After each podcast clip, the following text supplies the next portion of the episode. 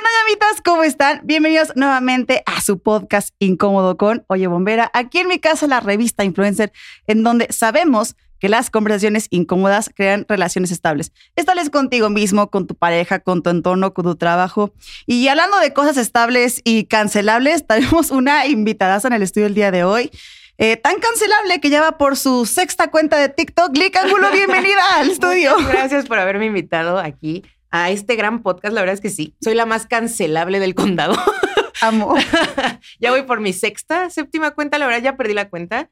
Em, y creo que es como muy fuerte. La primera vez que me pasó fue muy fuerte porque pues tenía casi dos años de trabajo en esa cuenta, ¿no? ¿Cuántos seguidores tienes en esa Ya cuenta? estaba llegando a los 100 mil seguidores No, cuando me dijeron tu cuenta ha sido suspendida. Y en ese tiempo te daban como avisos, o sea, te avisaban como ya llevas tantas infracciones. Strikes, ¿no? Ajá, y te la, te la bloqueaban, pero solo que no podías subir contenido en tantos días y así. Ya llegó un punto en el que ya no te devisan, ya te la cierran. Entonces es como, pues bueno, ya ahorita en mi sexta cuenta es como, bueno, ya haré otra y a lo que sigue, ¿no? Que, o sea, también, gracias a Dios nunca me han cerrado una cuenta, espero siga así, porque de repente sí me echó un comentario cancelable que otro. Pero tu mujer, la reina de criticar Tinder. La reina de criticar Tinder, Bumble y cualquier aplicación de ligar que se me atraviese. Espera, o sea, así, primero, antes que nada, ¿empezaste a abrir esas aplicaciones porque tú misma querías buscar dating y de ahí te estresaste? ¿O cómo fue que dijiste, sabes qué, güey, necesito que alguien vea esto? La verdad es que las apps de, de ligue siempre han estado en mi vida. O sea, desde los 18 años. ¿Ok? Siempre he estado trabajando con ellas, siempre las he visto, me, me gusta, me atrae hacerlo. Em, y de repente un día, o sea, yo estaba en Bumble, estaba aburrida, pero esto fue de casi un año. Swipeando. Ajá, swipeando, estaba en Bumble y de repente di- vi, o sea, vi la foto de alguien y dije, güey, ¿por qué? O sea, ¿por qué ponen fotos con ocho pelados iguales? O sea, ¿con cuál voy a ligar? ¿Con cuál estoy hablando? ¿Con qué Santi estoy hablando? Ajá, ¿Con cuál estoy hablando? Y es como, no, no, o sea, no, no, ¿por qué hacen esto? Y también me había dado cuenta que muchos hombres, en general hombres, porque es como los que más me mandan y al- al- los que yo busco, eh, me dicen como, decían como, es que soy melómano. Y yo, güey, ¿qué, qué, qué es melómano?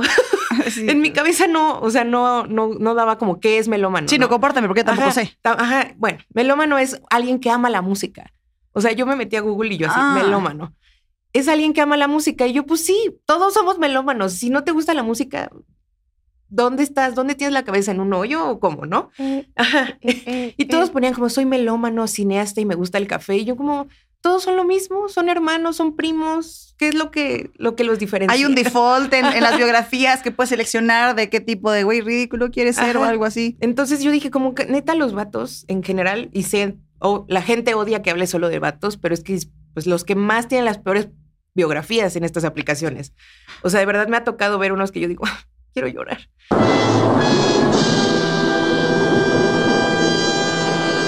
Y luego hay una página en Facebook que se llama Tinderazos, que justo sube como estas, estas biografías y los hombres, en vez de reírse o decir, ay, no, no voy a poner eso, van y lo ponen. No lo puedo creer.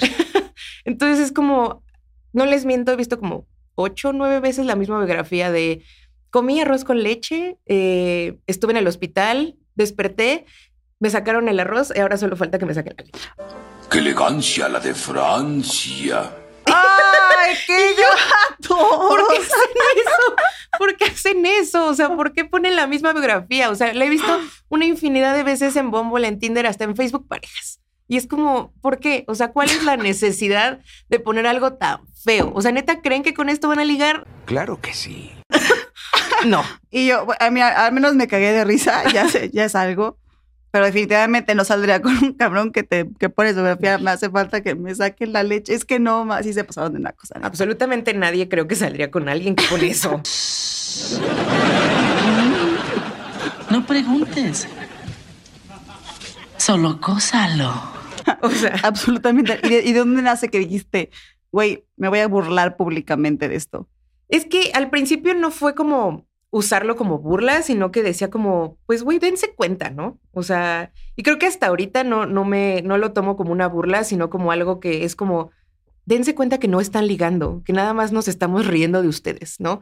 Y me ha funcionado, o sea, obviamente muchos hombres es como, es que si nosotros estuviéramos haciendo esto, ¿qué pasaría? ¿Se burlaría? No sé qué. Y yo como la diferencia entre lo que yo hago y lo que ustedes hacen es que yo nada más me río de lo que escriben. Ustedes se burlan del físico de las mujeres. Tómala, pues sí, ¿verdad? Porque nunca te metes con el físico de, o sea, solamente tal cual lo que escriben. Ajá, o sea, y, y algo que yo siempre he dicho eh, en mis redes sociales es, a ver, yo no me burlo del físico, yo me burlo que la gente es Pendeja. Ajá, Tal vez sea un tonto.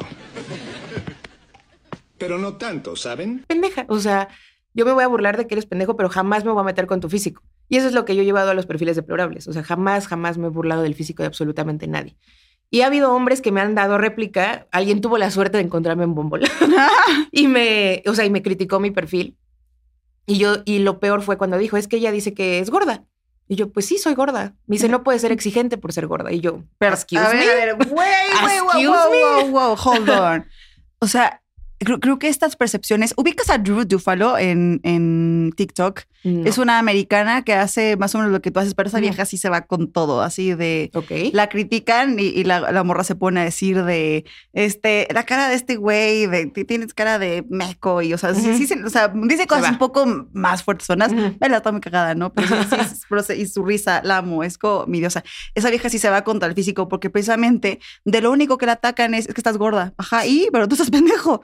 ¿Qué, qué onda con eso? Yo no entiendo eh, de dónde sale esta relación de que el hecho de que por ser gordo No puedes No puedes- ser sexy, no puedes ligar. para empezar, ¿no? Para empezar, esa, esa idea de que, de que, te lo voy a decir, bueno, de personal, a mí un güey flaco, o sea, qué bueno por ustedes, pero no, No te gusta. no, no, no, no podría. O sea, me, me imagino, o sea, lo voy a decir de una manera muy vulgar, güey. O sea, me imagino acá, y si yo estoy más grande que un güey, o sea, no, no, güey, o sea, o, o te voy a echar tú a mí o yo me voy a echar a ti, ya sabes? Sí. O sea, yo, yo quiero que me den, no quiero dar todo el tiempo. Entonces, sí, un güey flaco no sería, no, no a podría. mí, a mí es todo lo contrario. A mí me gusta que, o sea, como que yo siempre lo he dicho, sí he estado con hombres flacos, también he estado con hombres más grandes que yo, o sea, de corporalmente.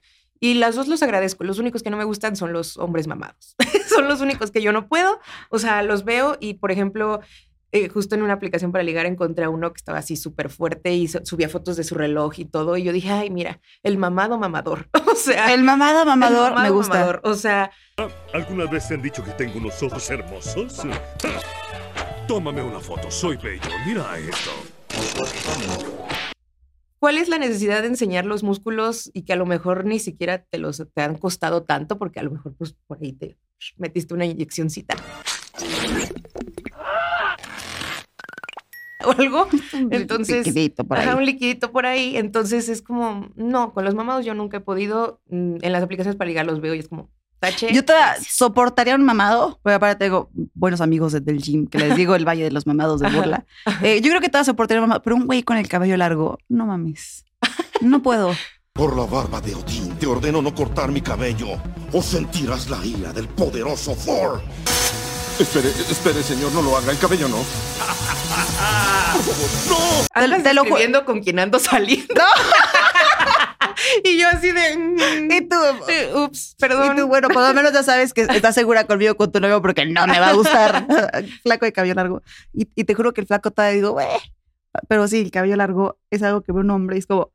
O sea, y no, me- y- y no va por un tinte de que sea femenino. O sea, simplemente No puedes. Mira, o sea, hasta voy a vomitar y llorar del dolor. No, se, se hace que se me ve sucio un güey. Y seguramente habrá gente de que hay, hay güeyes que se ven súper sexys con el cabello. Qué bueno, güey, a mí no me gusta. Sí, todos es, Muy personal. Es gustos. La verdad, eh, creo que en aplicaciones para ligar vemos también mucho eso, ¿no? O sea, obviamente, pues no, no podemos juzgar a nadie por, por qué le gusta o qué no. Pero, o sea, creo que yo, por ejemplo, yo, me, yo siempre he dicho como, ok, a mí me gustan mucho los hombres barbones y tatuados, ¿no? Pero pues yo no tengo un tema de no salir con alguien que no está así. Si me gusta, si me caes bien, jalo. Los hombres muchas veces dicen como, ellos no dicen me gusta, ellos dicen necesito, quiero una mujer delgada, rubia y de ojos azules. Y ojo, no estoy generalizando, no todos, pero muchas veces eso me ha tocado ver, que ponen así de necesito que sea buena genética, porque lo he leído, así que digan que tenga buena genética. Ah, perro. Y yo, ¿cuál es la buena genética para ti? Está interesante eso que dices. O sea, que, que el hombre va más hacia el necesito. Ajá. Y la mujer es como, ok, me gusta, pero no necesariamente es eh, una, algo que, o sea, como que interfiere en mí. Y ojo, también hay mujeres que dicen, no, o sea, si no es barbón, no puedo salir con él.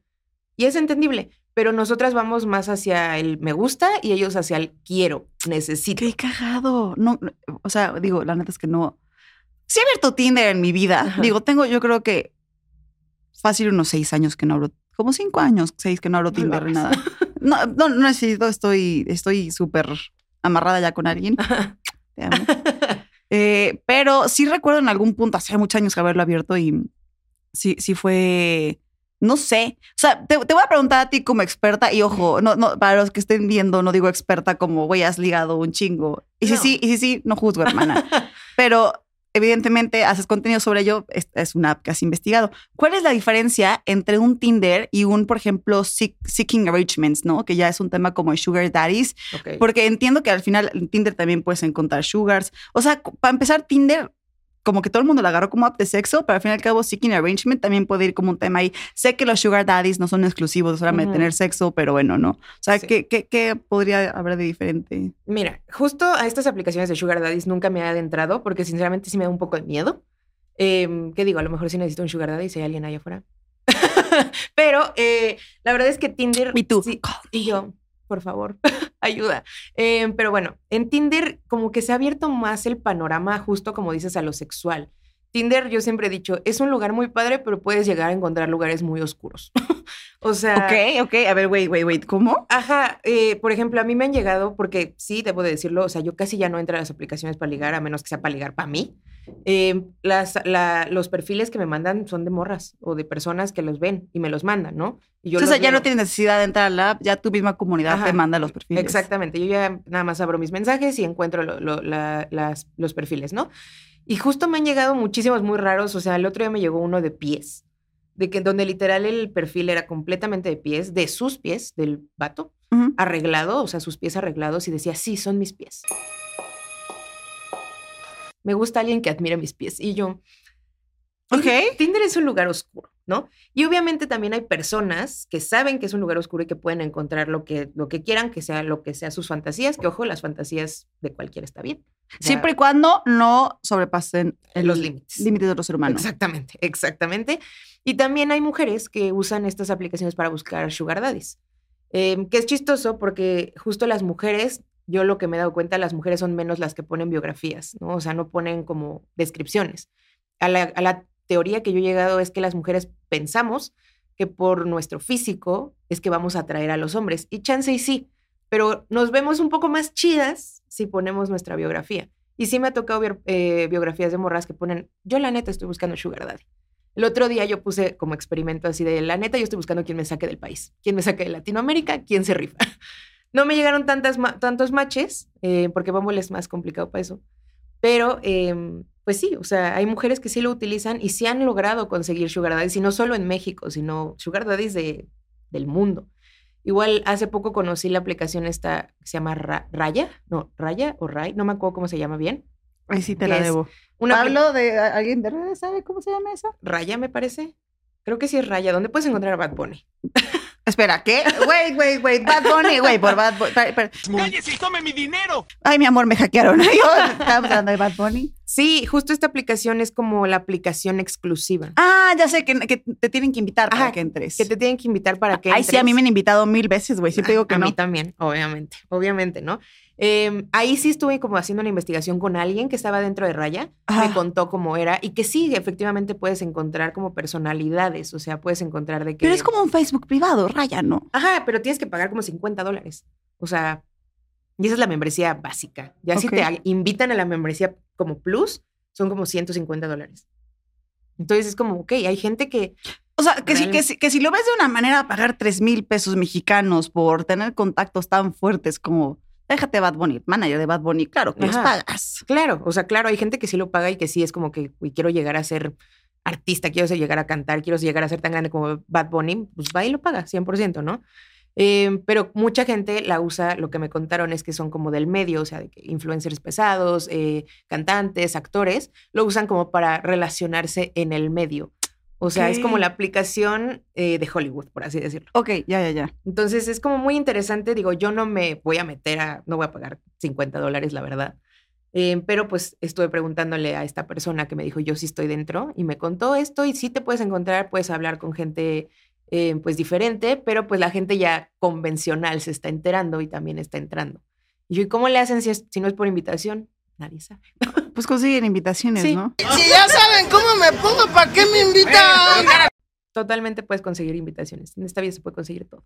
Qué cagado. Porque aparte tú traes background en redes sociales. Estás dedicado a este tema muchos años, ¿no? Muchos años, o sea, ya casi tres. Yo empecé en pandemia, en TikTok, pero antes yo ya hacía contenido de, en Instagram de amor propio. Entonces eh, llega TikTok y digo, bueno, pues vamos a ver qué hago. O sea, qué voy a empezar a hacer en esta red social. Y en la pandemia empiezo a hacer contenido de ortografía. Soy comunicóloga social, entonces hice Ay. contenido de ortografía. Yo, yo, yo, yo tengo una bronca con la ortografía, ¿eh? Pero fuerte. Y te voy a decir algo. La verdad es que leo bastante. Desde chiquita Ujú. mi mamá me decía, Piet, no entiendo cómo es que lees tanto y tienes tan mala ortografía. Ya no seré tan burro. Estudiaré. Dame otra oportunidad. ¡Ya, cállate! No lo entiendo. Pasa. No o lo sea, entiendo. realmente la ortografía, y es algo que yo entendí ya después de, de hacer tanto contenido de ortografía, es algo que pues no se puede juzgar, ¿no? Porque sería un poco... eh, el- la ortografía es algo de privilegio. No todos tenemos el privilegio de aprender a escribir eh, bien el ay, ay y ahí, ¿no? Y mucha gente, pues al final es como que, pues yo no aprendí eso y voy a seguir hablando así. No podríamos corregirlo porque sería como, pues no estás pensando en que ellos tal vez no tuvieron esa educación. Eso es lo que muchas veces a mí me dijeron. Y lo entendí y al final el lenguaje lo hace el hablante. Como quiere hablar, puede hablar. El lenguaje lo hace el hablante. Ok. Y eso creo que es algo lo que hemos visto mucho con el lenguaje inclusivo. Al final, el bienvenides, el ellos, no está en un diccionario, pero lo tenemos arraigado. Yo, yo, yo, yo tengo una bronca, o sea, igual un poco personal. O sea, me, me vale madre, ¿no? Al fin y al cabo, como hablen, no es mi pedo. Pero voy, voy a abrir una discusión muy grande en los comentarios. Esto se va a poner bueno. Y yo, ya sé, ahí viene, ahí viene. Pero eso, eso de, de hoy me tienes que decir ella o él, entiendo el, te estoy expresando cómo quiero que, me, que me respetes, cómo quiero que me comuniquen. Pero si yo no quiero hablar de ella o ella o ellex, también, también, también me tienen que respetar que yo no quiero hablar así. Ok, es, es un tema bien complicado porque a mí también me han metido esa conversación porque justo en mis videos siempre empiezo con un bienvenides a, una, a, un, a un video más de, de perfiles deplorables. No me acuerdo, ahorita se me fue totalmente mi intro. Y tú, Y yo, wow, "Wow", wow. Se perdió en mi mente. Este, y mucha gente me dice, es bienvenido. Si yo, pues si yo quiero decir bienvenides, es bienvenides, ¿no?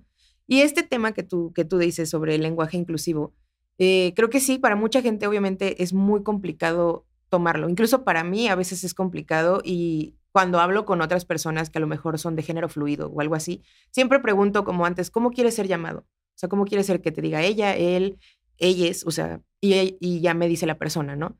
Y trato de usarlo y le digo, perdóname si me estoy equivocando en algo. eh, es muy, a veces es muy complicado para mí. Dice, sí, no hay problema. Y creo que algo que a mí me hizo reflexionar en esto es como, cuando estábamos en la primaria no teníamos problema de decirle a alguien, no sé, Amigo. ajá, o, el- o algún apodo feo, ¿no? Dumbo, del tortas, lo que quieras. El O sea, es, en, en la primaria nosotros le decíamos apodos y no teníamos tema en decirles esas cosas. Incluso a veces nos decían como, no le digas así, y ahí seguíamos. O sea, y si queremos el respeto, creo que hay que dárselos. O sea, como si él me está diciendo o ella me está diciendo, yo soy él, ok, te hablo de él, no tengo un tema. Eh, o quiero es que háblame de, de, de ella, te hablo de ti, de mujer. O sea, no, no pasa nada. Al final creo que es como una conversación complicada, pero el utilizar la E en las palabras a veces también nos complica todavía más. Entonces yo, por ejemplo, cuando escribo, escribo con X. y mucha gente me dice, no, es que el lenguaje inclusivo es con E. Yo sé, pero para mí es más fácil que la gente entienda que estoy escribiendo con X y ya lo tome si es como bienvenidas, bienvenidos o bienvenidas. Es que entiendo de dónde viene, ¿no? En- en- en- vi- entiendo que viene desde una lucha de que estamos hablando de años, de que pasamos por aceptar, por aceptar la homosexualidad y la bisexualidad. Pero justo ayer ah, platicaba con un amigo que, que, que es drag aquí en Ciudad de México, Ujú. eh, que, que- le decía, güey, es que yo no entiendo. O sea, por ejemplo, ¿te acuerdas del caso de la compañera? Tengo un Sí. familiar muy cercano que le tocó darle clase a la compañera, ¿no? Ok. Y me dice, yo estaba súper tenso, o sea, porque no sabía cómo, cómo, cómo le tenía que llamar. O sea, también, qué pinche cansancio estar diario preguntándole, hoy qué eres, hombre o mujer. Y si, y si, bien por ti, no, me vale pito, pero. ¿Por qué meterle esta presión extra a los demás? Lo que digo, Y creo sí que no está tan chido. al final el lenguaje inclusivo no es tan complicado, o sea, no tenemos que usar la E eh, siempre. Y es, es por ejemplo, yo siempre que hablo digo como, bueno, ok, son personas. O a lo mejor creo que si hubiera sido mi alumna, la compañera, y le hubiera dicho, ok, tú, personita que está ahí. O sea, para tratar de evitarme como esos eh, roces, por así decirlo, sería como, pues nada, persona. O sea, eres una persona y ya. O es lo que yo hago. O sea, cuando a veces se me confunde ahí que digo, no sé qué decir, digo personas. Eres una persona, ¿no? Persone. O eres Ay, una no. persona. No, bueno, nunca digo persona porque digo, no sé si está incluido en lo que ustedes piensan, pero para mí persona creo que es algo que abarca todo. De por sí, como que históricamente, de, repente hay, hay cosas que se tienen como que exagerar un periodo para después como bajarle tantito al volumen y normalizarlas. Creo que cíclicamente se ha estado manejando por el estilo. Oye, pero em, cambiando de tema, muchas personas no lo saben, pero tú trabajabas en un medio de comunicación, no vamos a decir cuál es, No lo diré. pero tenemos aquí a una de las creadoras de Haz tu quiz de para saber qué tamal eres. Sí, realmente yo trabajaba más que nada con los influencers. O sea, yo era como quien traía estos influencers con las marcas. Yo era la relacionista pública de ahí. Eh, amaba ese trabajo. O sea, lo amé. Fue lo mejor. Desde los 13 años yo quería trabajar ahí. Lo logré a los casi 25. y fue está muy poco tiempo, fue muy poco tiempo. Eh, pero sinceramente sí, como que hubo un momento en el que se, mi creatividad se quedó allá y yo no tenía creatividad. O sea, como que fue como, yo le digo como este de mentor, que se robó mi creatividad y yo me quedé seca.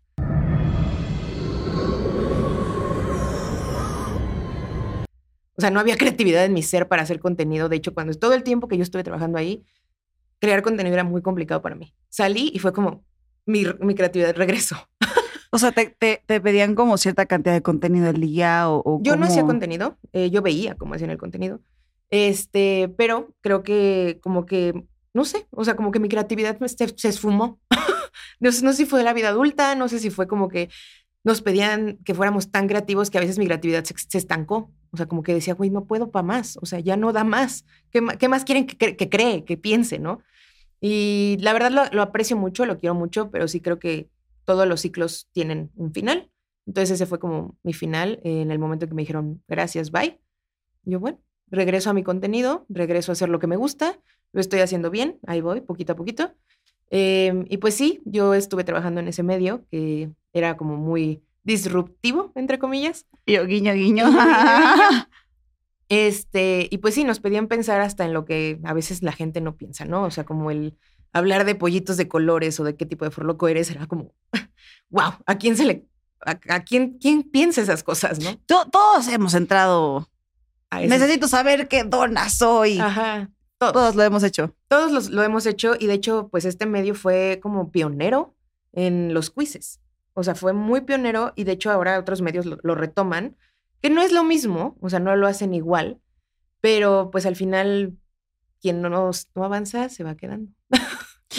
Oye, ¿y no entras en conflicto siendo creador de contenido, trabajando con otros creadores de contenido?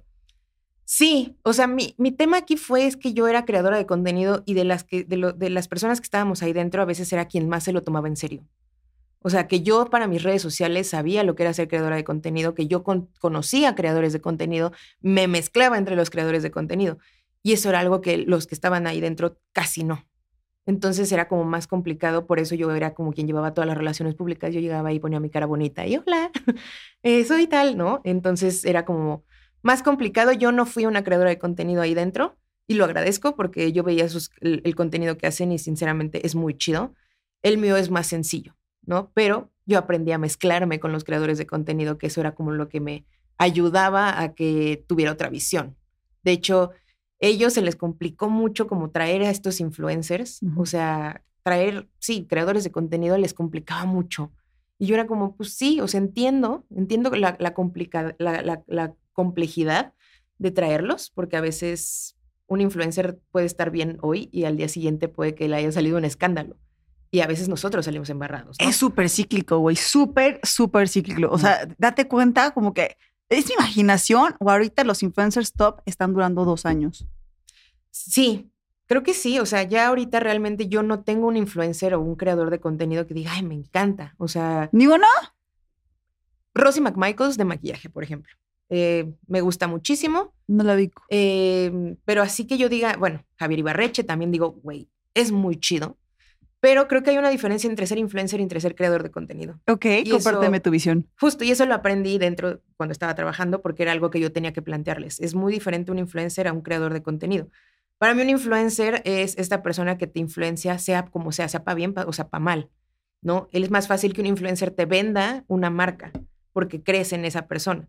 Y un creador de contenido te vende cosas diferentes, como experiencias, como ideas. Es a lo que yo, más o menos, a lo que yo he pensado y a lo que yo he visto y es O mi sea, pa- percepción. para ti, influencer vende marca y creador vende experiencia. Ajá, o sea, por ejemplo, un creador de contenido te puede dar una opinión más certera, es lo que yo lo que yo siento y a lo que yo veo, Ajá. ¿no? O sea, un creador de contenido, eh, no sé, de movimiento, hay creadores de contenido feministas, o sea, que ahí puedes entender, no sé, A ver, dame ejemplos, porque sí. sí creadoras me- de contenido, eh, ahorita que se me vienen a la mente, de, ay, se me fue el, el nombre, pero Julia Dri, que es, ella es creadora de contenido feminista, que ella crea contenido para informarte, ¿no? Y aprendes algo de ella. Y vas y corres y dices, ah, ok, ya entendí. Ella se me hace una creadora de contenido. Igual que esta chica Prissy Styles, que habla sobre moda, también se me hace una creadora de contenido. Creí que ibas a decir Prissy Scotto, la amo. No. Güey, la amo. Prissy Escoto se me hace más influencer. Ok. Porque te influencia y te dice, ok, estas son las marcas, esto puedes comprarlo así. eh, vende, por ejemplo, tiene una campaña ahorita con Ciclas, ¿no? O con una marca de, de- de zapatos de catálogo. Ella vende. ¿Prissy? Según yo, sí. La he visto en los camiones y yo, ah, wow.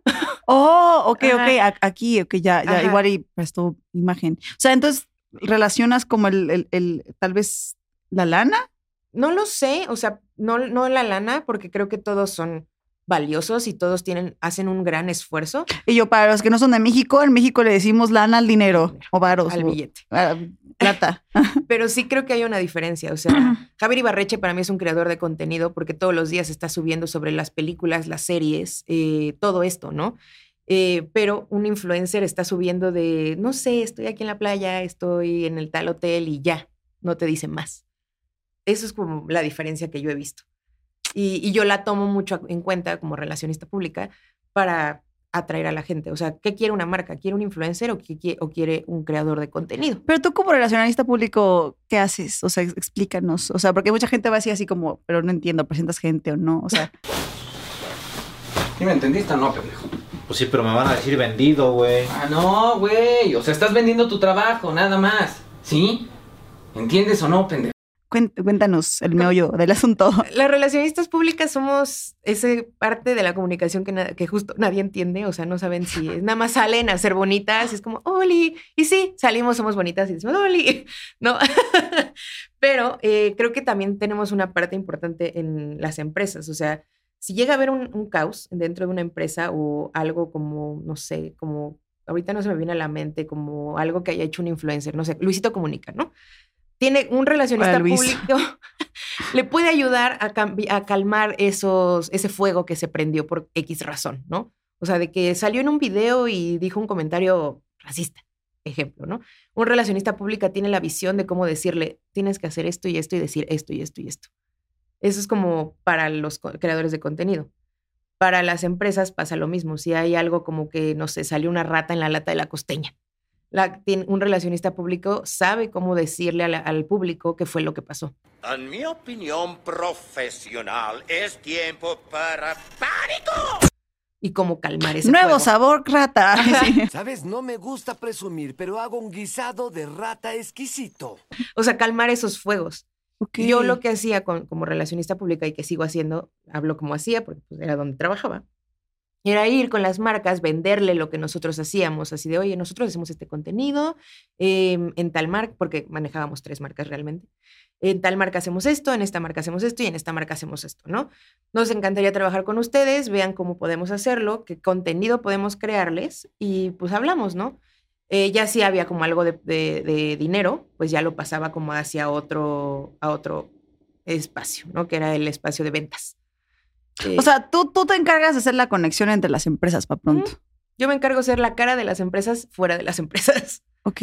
Entonces eso es como que muy divertido para mí. Yo siempre he dicho, las relaciones públicas para mí son como muy chidas, muy, un juego, es como salir, conocer gente y decir hola. Pero de repente no, o sea, y te pregunto porque, o sea, eh, estamos todos muy bonito y color de rosa, pero detrás de, me imagino que no, o sea, Apaga, que te sea, tiren el pedo, este, güey, es que te suelto un de millones, pero échame aquellito. ¿Qué No. pedo con eso? Cuando yo empecé, em, yo empecé en una empresa de transporte de carga, ¿no? Yo era muy Fuck. chiquita. Y había, hab- había entrado como becaria de marketing digital y yo terminé haciendo las relaciones públicas porque pues dije, ¿por qué no? ¿No? y me acuerdo que mi ex jefe en ese tiempo me dijo, oye, necesitamos encontrar como medios internacionales que hablen de nosotros, pero sean medios de transporte de carga. Y yo, wow, o sea, nunca me había metido a este tema, pero va. O sea, hay medios de comunicación que se dedican, o sea, súper, o sea, yo sé porque yo soy, no sé si, ahora ya no sé si soy creador o influencer de nicho, pero ubico lo que es ser de nicho, ¿no? Yo creo Tema que tú eres creadora de contenido. O sea, vi tu contenido, el hablar de cómo es la vida de alguien dentro de una estación de bomberos es como, güey, mind blow. O sea, no lo ves en todos lados, ¿no? A diferencia que un influencer que ves el mismo baile en todos lados. Eso es a lo que más o menos me, me ¿Te me refieres? refiero. Ok. Eh, ¿Qué estaba hablando? Se me fue la de, la, de que hay empresas de transporte, o Ah. sea, medios de comunicación específicos, para empresas de transporte Ajá. y vamos a contar las cosas culeras que te ha pasado Sí. como RP. Entonces yo me meto a LinkedIn, a esta red social en la cual es como un Tinder, un Bumble, pero nunca te contesta nadie. Pero es, ese es súper empresarial y o síganme ahí también. ah. Ajá, es súper empresarial, pero a mí me da mucha risa porque justo eh, los comparan mucho con Tinder y Bumble como el mandar tu perfil a miles de personas, pero ahí sí todos te dejan en visto, ¿no? Me juzgan sin siquiera conocerme. Es como, tienen una razón, ahí si no haces match con nadie, nunca consigues trabajo. Eh, entonces, este, pues sí, mua. o sea, es muy triste. Me acuerdo que cuando yo recién empecé, con- encuentro este medio, encuentro al como que escribía en este medio, pero era de Estados Unidos o de Europa. La verdad, ahorita ya no me acuerdo. Era pues un chico, era hindú, todo bien, vi que sí como compartía ahí. Y de repente, así hablando con él para hablar, es, contarle de la empresa y así, ya había publicado, ya había hecho la nota. Un día me escribe por LinkedIn y yo, y me dice, oye, es que te quiero invitar a mi casa de Ibiza. Y yo, Y tú, mi hermana, mándame el boleto. Ay, sí. y yo, mándame el boleto, mándame el boleto. Y yo, vamos, vamos, vemos, ¿no? Y le dije a mi jefe, le dije, ¿cómo ves? Nos está invitando a Ibiza. Y me dice, no, no, no, no nos está invitando, te, Te está, está invitando. invitando. Y yo, "Mm, o sea, gracias, pero no me voy a ir a quedar sola a casa de alguien que no conozco, ¿no? Y creo que eso es parte de ser relacionista pública. Muchas veces te pueden llegar a tirar el pedo simplemente para conseguir algo. Deberíamos besarnos para romper la tensión. Y es- a mí me da mucha risa, a mí esa es la única vez que me ha pasado, como que yo marco mi línea, yo soy muy profesional, es como, yo estoy haciendo esto y esto y esto, yo no vengo a más allá, o sea, thank you, pero no. Em, y también te toca con gente que es de la chingada, o sea, hay gente muy fea eh, también en la industria como que o no te contestan, o te tratan mal, o te dicen como, ok, pero pues, ¿qué ha pasado? O sea, ¿qué, ¿qué más me ofreces? Y yo, pues te estoy diciendo todo lo que te ofrezco, no te puedo ofrecer más. No, no, pero es que no me estás diciendo bien las cosas y yo te las estoy desglosando, literal. Eh, Cuando entré justo a este medio de comunicación, mis primeras semanas tuve un, un tema, un roce con un representante de una celebridad del Internet. Un Eh, manager. Un manager. Ok. eh, que fue como... Y después se hizo todo un escándalo con esta, esta pequeña influencer. Y yo, a ver, no, no me des nombres, pero o sea, ya me vas a decir el chisme, ya platícamelo bien, mi hermana. Les voy a dar unas pistitas. Una pequeña influencer Ok. eh, que hace como videíto. Ma- ¿Mandé? Es no. que me tapé para que no, No. vieran las caras. No. No, ok, ok. Una no, es, no es pequeña- la chiquititita que pensábamos todos, es la con- pequeña influencer que tiene unas vidas diferentes, ¿no? Eh, que hace videos en YouTube. Vino aquí a la CDMX y vino a, a algunos premios, ¿no? Y pues la queríamos invitar. Y el manager se me puso súper pedante, o sea, muy. Así de que de repente le mandé como el mensaje, oye, queremos que venga, que no sé qué. Ok, solo me contestó, ok. Y yo, Bitch.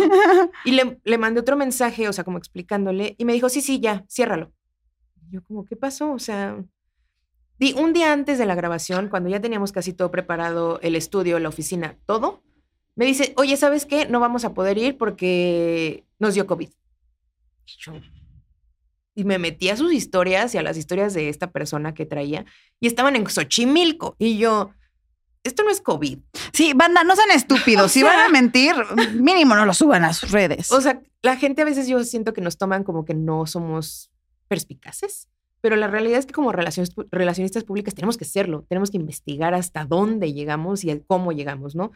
Yo me metí, investigué y dije, están en Xochimilco, ¿cómo van a tener COVID? Y me dicen, no, no, es que todavía no es seguro, pero te aviso mañana. Y yo, no me puedes avisar mañana porque yo mañana ya tengo que saber Tengo si una voy o no". producción atrás. Ajá, tengo una producción atrás. Total, yo le dije a mi jefe, ¿sabes qué? Vamos a cancelarlo. Le dije a esta persona, le dije, ¿sabes qué? Pues mira, mejor recupérense, muchas gracias, no se preocupen. A los días explotó todo el tema de que se, se había robado dinero, que si no sé qué, que si no Como- sé a ver, wow, wow, wow, wow, wow, wow, wait, yo- wait. ¿Cómo, cómo fue de que pasamos esta cansada que se robó, Sí. dinero? ¿Se robó dinero quién? ¿Tú, ella, el No, manager? ella, ella, la, la celebridad se había robado según dinero, que no había hecho unas participaciones y yo le escribí a mi jefe y le dije, ¿sabes qué? Lo mejor que pudimos haber hecho fue Cancelar. cancelar esto porque íbamos a tener algo que ni nos iba a funcionar y íbamos a terminar embarrados nosotros.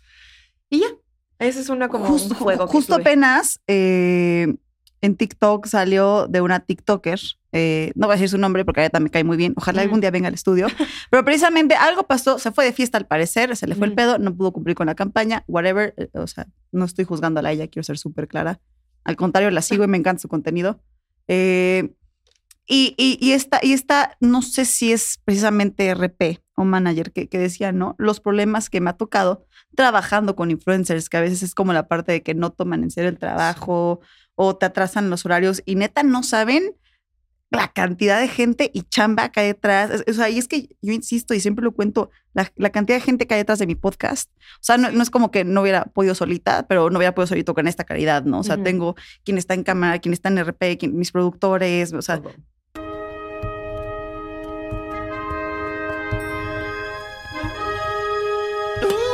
Son grandiosos!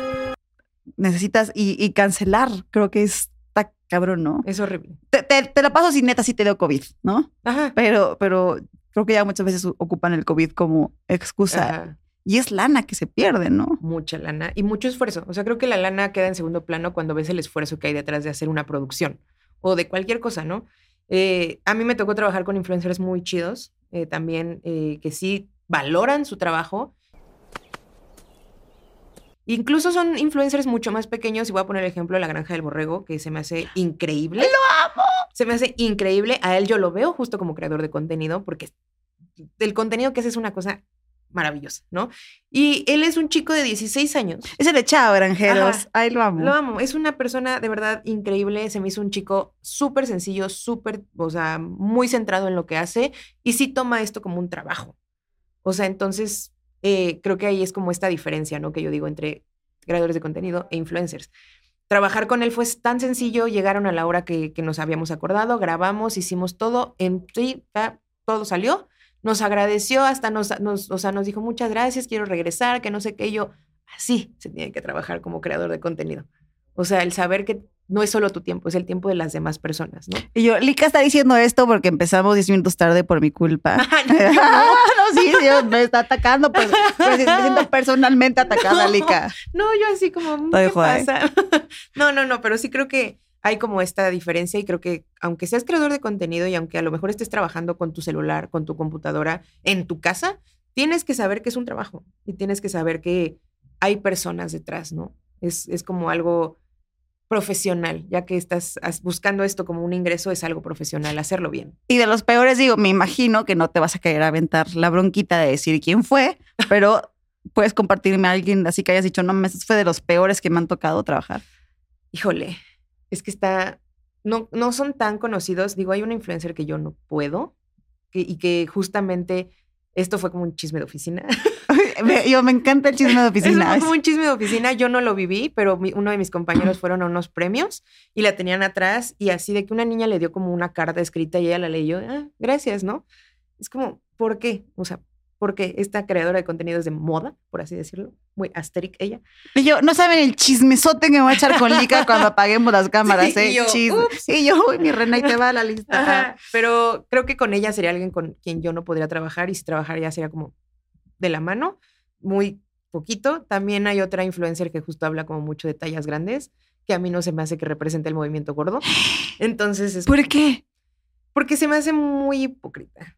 Y creo que también tengo muchas conocidas en el mundo de la moda que me contaron que tuvieron muchos problemas con ella.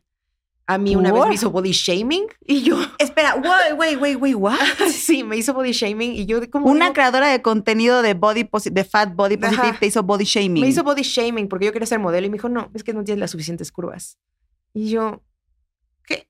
O sea, o sea, you're not fat enough, no estás suficientemente ajá, gorda. Ajá, es como, yo sí soy gorda, yo sí puedo hacerlo, tú no eres gorda. Y yo, entonces, ¿quién soy? ¿Qué soy? Hay un chingo de creadores con banderas bien falsas. Y te lo voy a decir desde el punto de vista de Sí. bomberos.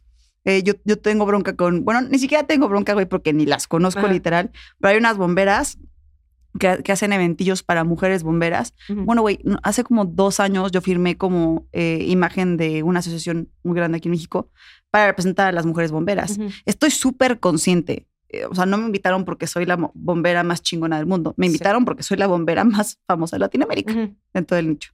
Ok. Eh, Güey, hicieron una, unas neta campañas, así dedicaron campañas, así de ven a competir contra nosotros, no eres bombera, casi casi me querían poner tú por tú. Entonces yo desde mi perfil personal le respondo a estas bomberas, ¿no? De hola, mucho gusto, miren, yo no las conozco.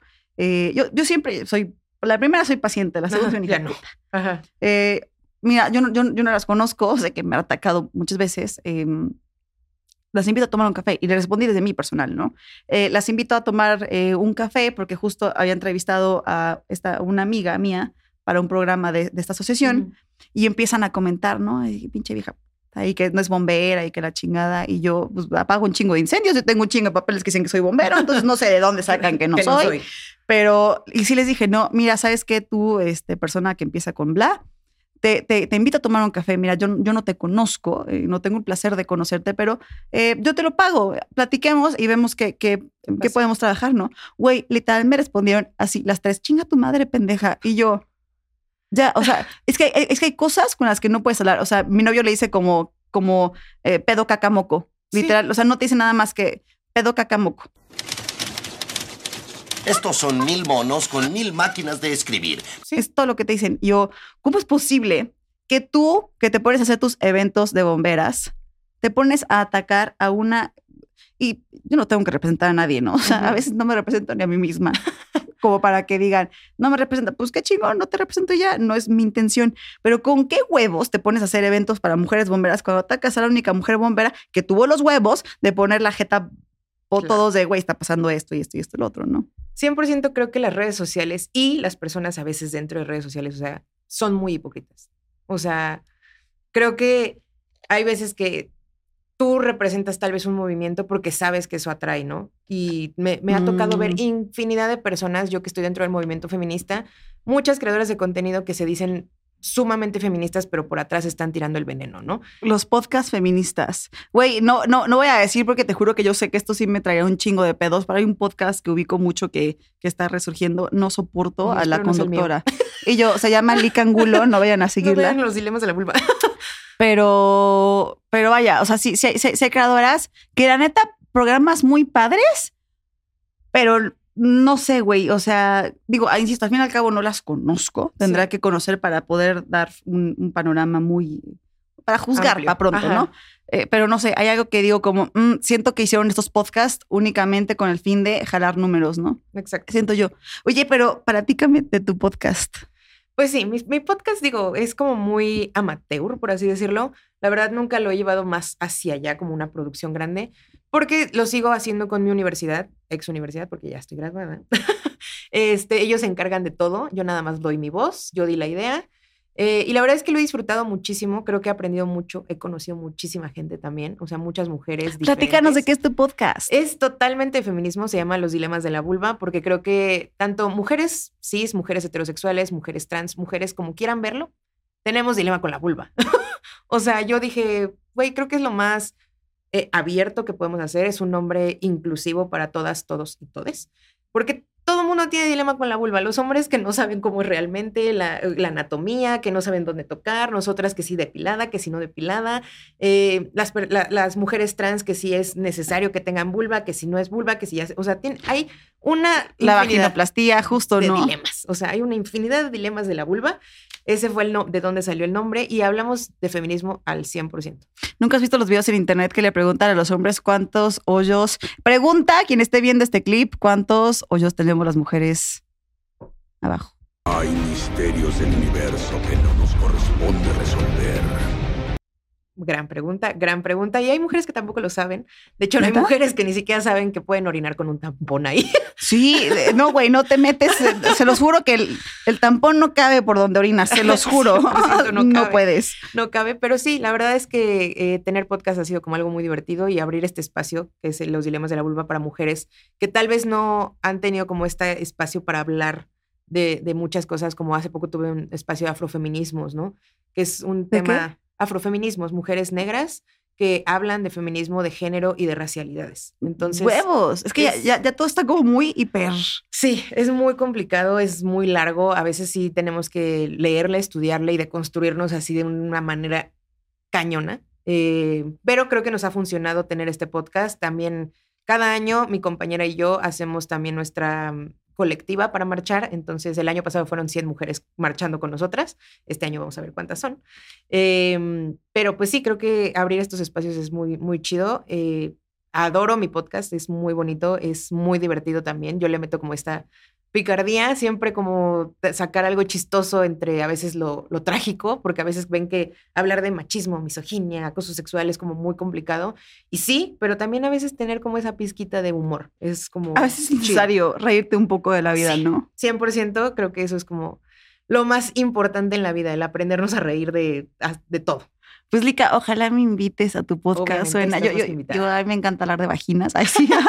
pues la neta, o sea, hay, hay mucho que explorar. Definitivamente voy a echarme una vuelta por tu podcast. Muchas gracias por haber venido al mío, por cierto. Muy chido. Perdona por haberte hecho esperado No cinco preocupes. minutos. Es culpa de Vi, no, no es cierto. Vi, si estás viendo esto, hola. Oye, regálanos por favor tus redes. Tienes aquí tu cámara de este lado.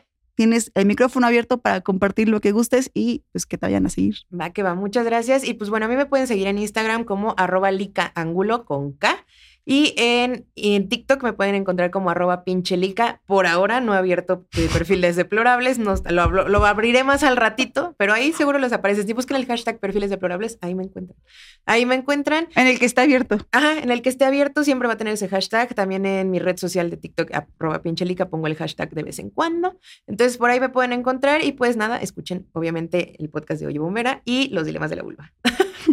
Y ustedes, llamitas, ay, cabrón, antes de que me ahogue más, Un Lolita Yala.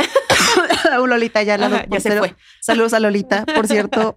Y ustedes, llamitas, a la hora que sea que estén viendo esto, yo les mando un besote enorme y pues no vayan a olvidar seguir mi casa, mi palacio, revista influencer. Eh, no solamente es este podcast, hay podcasts muy chidos. Está el podcast de las vacas, a toda madre, vayan a verlo.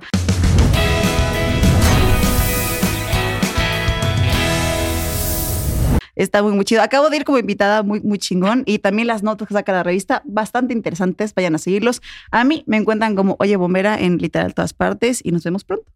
Bye. Bye. Listo.